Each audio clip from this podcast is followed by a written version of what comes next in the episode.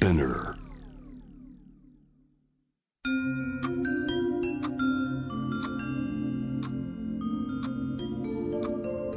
こんなこときっと取るに足らないからと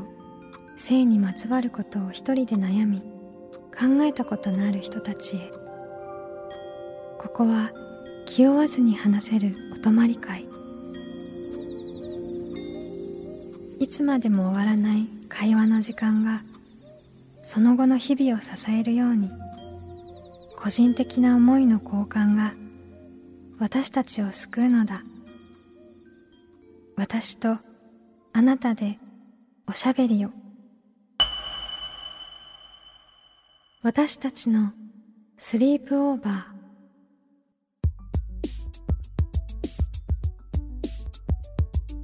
ミーユーの野村夢とミーユーの竹中真希です私たちのスリープオーバーこの番組は性にまつわる悩みや疑問を自分の言葉で自分の温度でゆっくりと心の扉を開きながら話していこう。そんなプログラムです。今回からね新たな試みが始まりますね。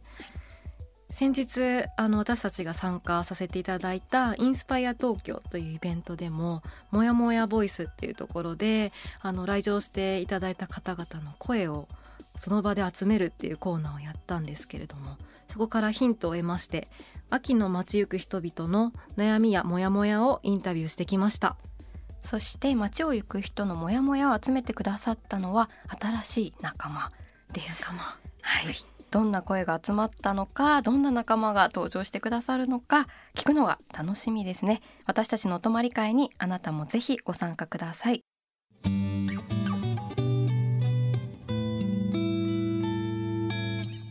私たちのスリープオーバー改めて Me&You の野村夢と竹中真希です。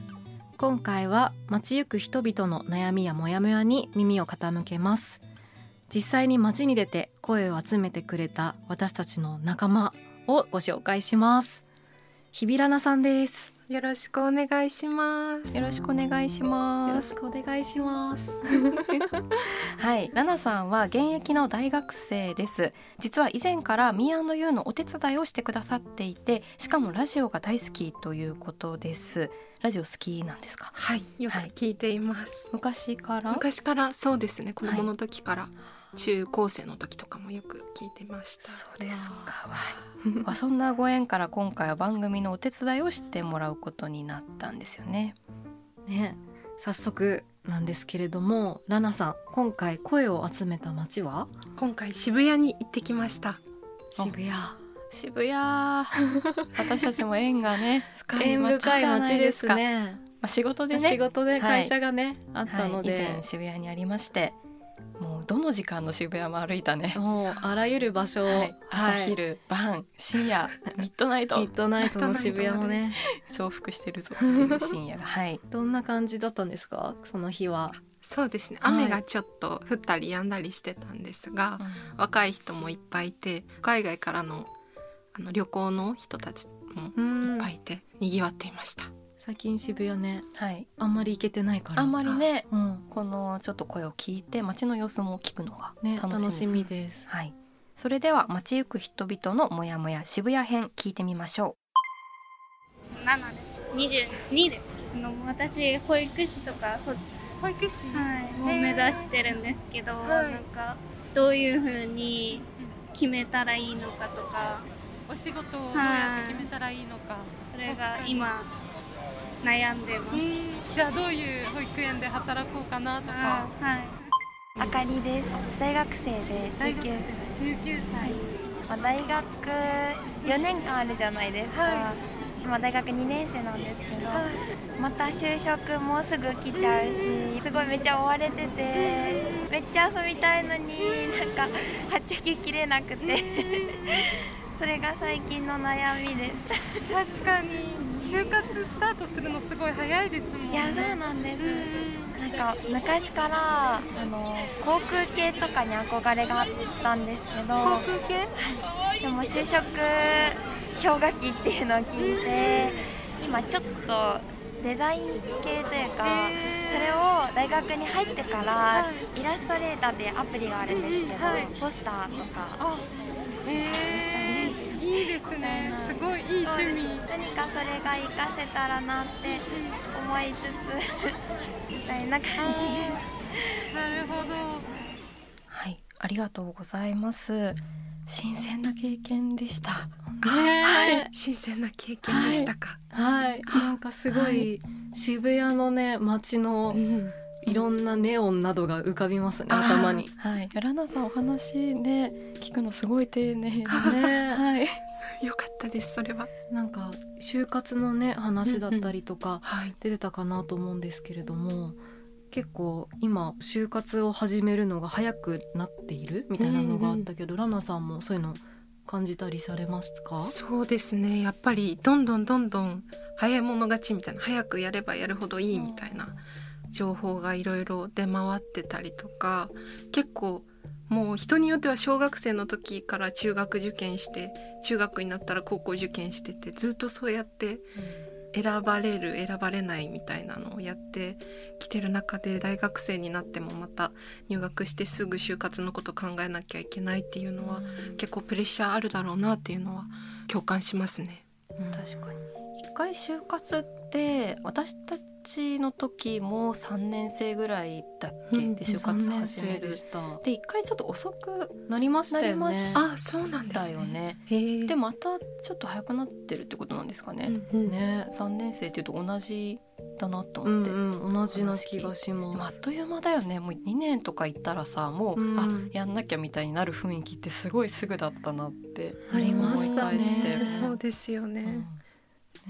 将来のね進路とかってなんかみんなどうやって決めてるのかなって思ったんですけれども確かにどうやって決めてるんでしょうね。でもやっぱり今はインスタとかでいろいろ調べたりとか、こうへえどういう職業があるかを知る機会ってなかなかないと思うんですけど、インスタでフォローしてる人が例えば PR の仕事をしていてそれから PR のお仕事に興味を持った子とか友達でいたりします。へーそうなんだ。そっかもうその職業自体もインスタを見たりしてこういうのがあるんだとかっていうことを知っていくっていう、そうですね。なんか結構ライフスタイルこういうお仕事の人がこういう生活しててみたいなことあがうんインスタとかだったら分かりやすかったりするのでそういうところから情報を得てる人もいるんじゃないかなって。その話すごいわかりやすくないですか？なんかえうん。結構自分のあの私何年前だかな？でもまあ2009年とか2010年ぐらいなんですけど私は多分就職しようみたいに思ってた時は、なんか割とこう会社とか、まあ、どこを受けるかみたいな感じだったりとかの話をすることが、まあ、多くってでそこからどう生きるかとか、じゃあそうしたらなんかどういう暮らしをしてるのかも聞きたいから聞きに行くとかあったんですけどなんか先にライフスタイルとか暮らし方のこと考えなかったそうってよ。なかったですよね。と思ったからでうん。も確かにインスタとかね見てるとこういうね暮らし方とかっていうところから考えるっていうのは、うん。なんか一番リアルな姿が分かりそうというか。あ、ー確かに、なんかどうしても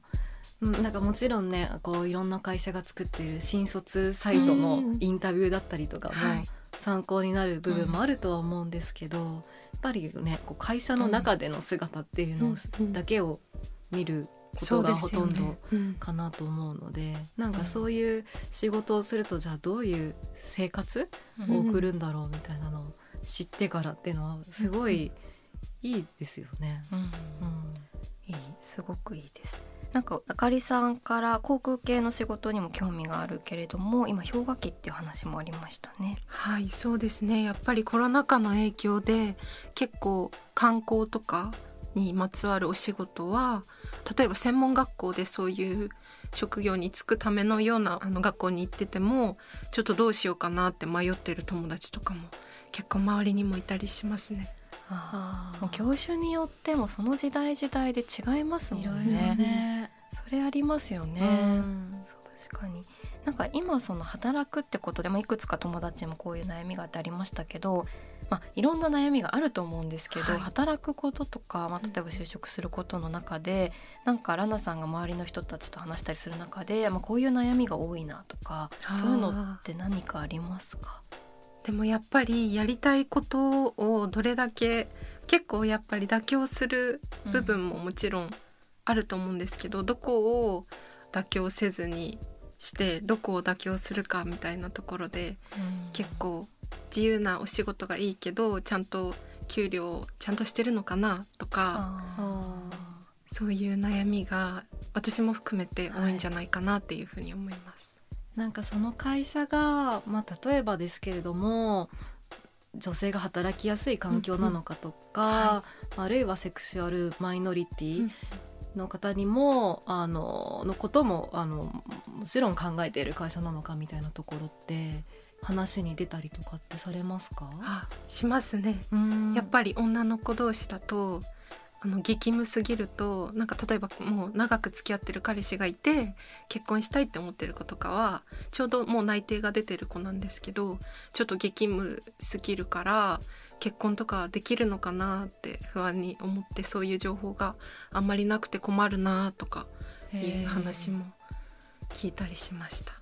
ね、まあでもそういうのは私たちの時もうん。結構話してたりしてたよ。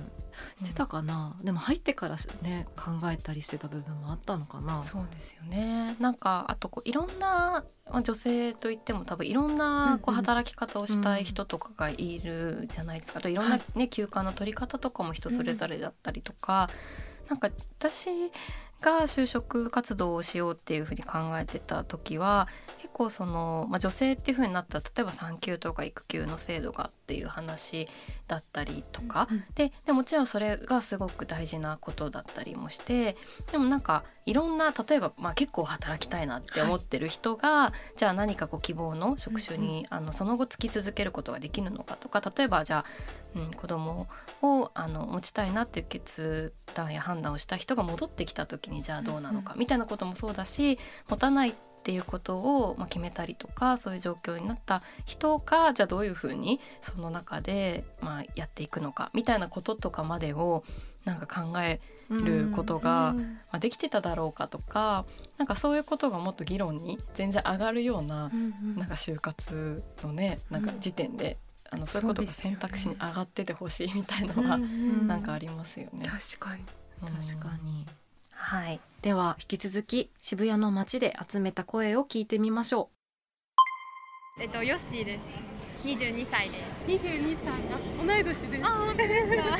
今社会人ですか？今社会人です。どういうお仕事どういう医感じ療事務で。へえそうなんですねなんか悩み事とか、はいなんか普段モヤモヤしてることとか、はい。あったらお話聞きたいなって思ってるんですけど、はい何かあったりしますか？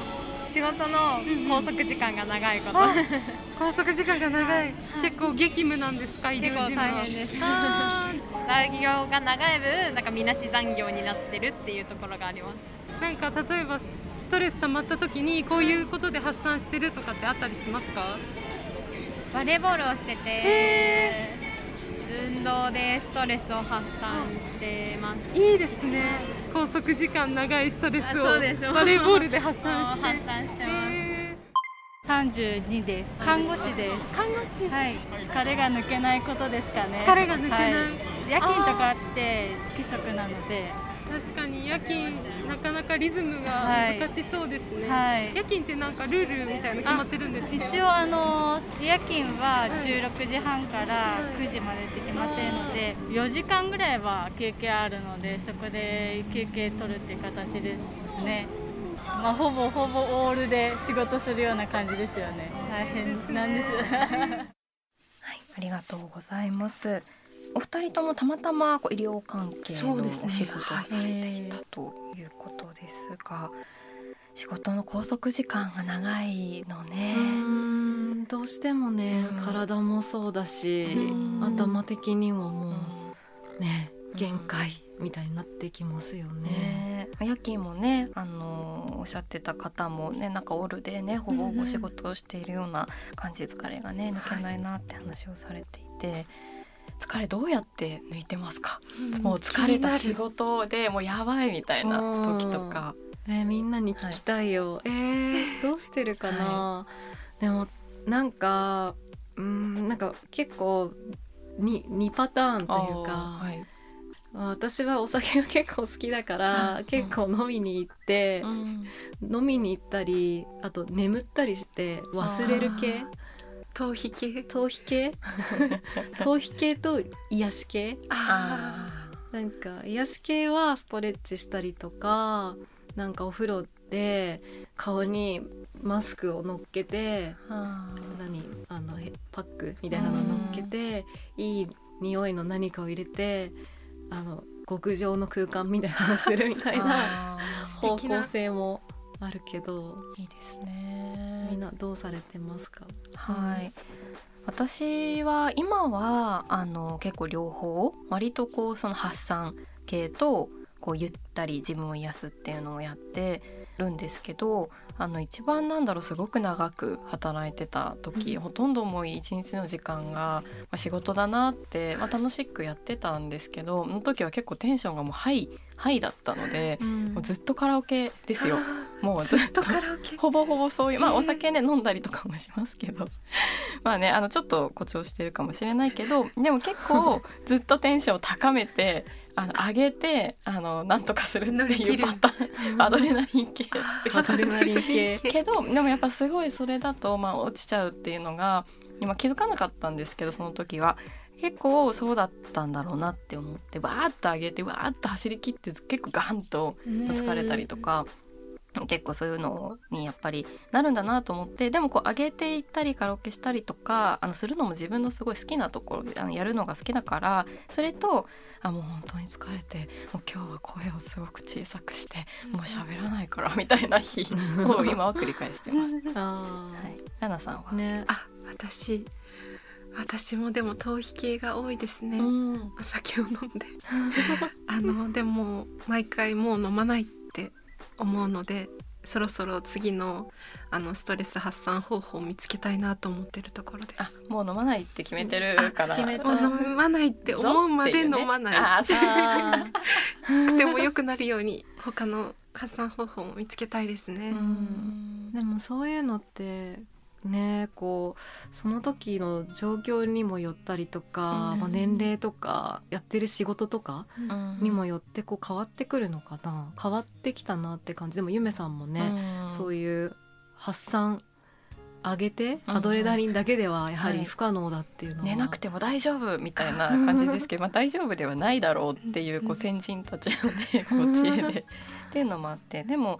ねあの変化の中でやっぱりなんかこれだと続けられないなっていうことだったりとかまあそれは体調的にもそうだし人間関係的にもなんかこういう働き方をしているとなんか周りにいる人となんかあんまりうまくいかないかもしれないなみたいなこととかじゃあその分の自分がぐたってなってる時に、じゃあ何かをあのしてくれてる人が他にいいるんだなみたいなことに今までは、まあ、気づかなかったりとかしてたとこもあったのかなとか、まあ、いろんなことでもそれはもちろん人に頼ったりとかあの一緒に支え合うことはあのできるのであれば大事なことだしでもそれはなんかバランスですよねその時の持ちつ持たれつっていう感じは。なんか人生の長い時間の中で今自分はこうしたいっていうこととできるっていうことの折り合いをつけていくみたいな感じなのかなと思ったり、はい、します。ねえ今回あの渋谷の街であのラナさんにいろんな方々にインタビューしていただいたかなと思うんですけれども、はい。どうでしたか？そうですね。渋谷でいろんな方のお話伺ってやっぱり社会のこと今だったらコロナのこととか、あとまあ制度のこととかあとはもっと身近な個人的なことだったら職場でのこととか学校でのこととかなんかそういうことに対して自分の心とか体がどう抵抗したり適応したりするかみたいなことって結構自分の思い通りにいかないことって本当にたくさんあるなって改めて思ったんですけどでもやっぱり皆さんそれぞれの方法でというかもうちょっと良くなるために何かできないかっていうのをそれぞれ探してるなっていうのがあのみんなそれは同じなんだなっていうのが分かってよかったです。でも本当にあの今ラナさんがおっしゃってたことを伺って本当にそうだなと思いましたがそれぞれのやり方があるなっていうのを改めて思いましたのでちょっとここでこの「渡すり」を聞いてくださっているリスナーの皆さんからぜひそれぞれのモヤモヤ解消法発散法を募集したいと思いますぜひあのいろんなねこう発散カラオケだったりとかお酒飲んだりとかそういうものもあれば何かこう癒し温泉行ったりね、こうマッサージしたりとかいろんなあとはちょっと思いもよらない方法みたいなものも、聞きたい。はい、あるかもしれませんのでぜひ伺いたいなと思います。ということでラナさん本当に今回は渋谷の街で声を集めていただきました、ありがとうございあました。ありがとうございました。ぜひ次回は別の街で集めてきて、はい、ください。私たちの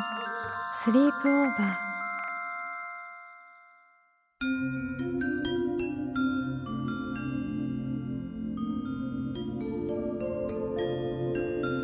私たちのスリープオーバー。今回は私たちの新しい仲間日比ラナさんがインタビュアーとして街行く人々の悩みやモヤモヤに耳を傾ける街行く人のモヤモヤ渋谷編をお送りいたしました。はい。ちょっと新鮮な試みをはい。してきましたが、い、かがでしたか？はい。だからこう渋谷の街のこう音と一緒に聞こえてきたじゃないですか、うん。だから本当に歩いてるなんか多分どんな人もこういう何かしらのモヤモヤがあるっていうことだよなってなんか改めて思いました。そうですよね、なかなかねこううん。街行く人と喋ることってうん。そこまで多くなかったりもうん。するけれどももう人の数だけうん。モヤモヤは存在しているっていうところで、そこからどういうふうにじゃあやっていこうかっていうふうにもそれぞれの人が考えてるんだなっていうのが本当に短いインタビューですけど、すごく伝わってきてなんかそこにグッとくるものがあるなと思いました。うん。またね他の街のモヤモヤもぜひ聞いていけたらなと思ってます、はい。さて皆さんは性について悩みや疑問はあるでしょうか？番組の感想や今後特集してほしいこと私たちのスリープオーバーのホームページからメールでお寄せください。メールをご紹介させていただいた方には番組オリジナルステッカーをプレゼントしますのでお名前と住所の明記をお忘れなく。そして皆さんのモヤモヤストレス発散法もぜひメールでお寄せください。お待ちしています。私たちのスリープオーバーは毎週金曜日配信。さらに JWAVE のラジオでもお聞きいただけます。毎週金曜日深夜1時30分から FM81.3 JWAVE こちらもぜひチェックしてください。気負わずに話せるお泊まり会次回も私とあなたでスリープオーバーしていきましょう。ここまでのお相手は Me&You の野村夢と竹中真希でした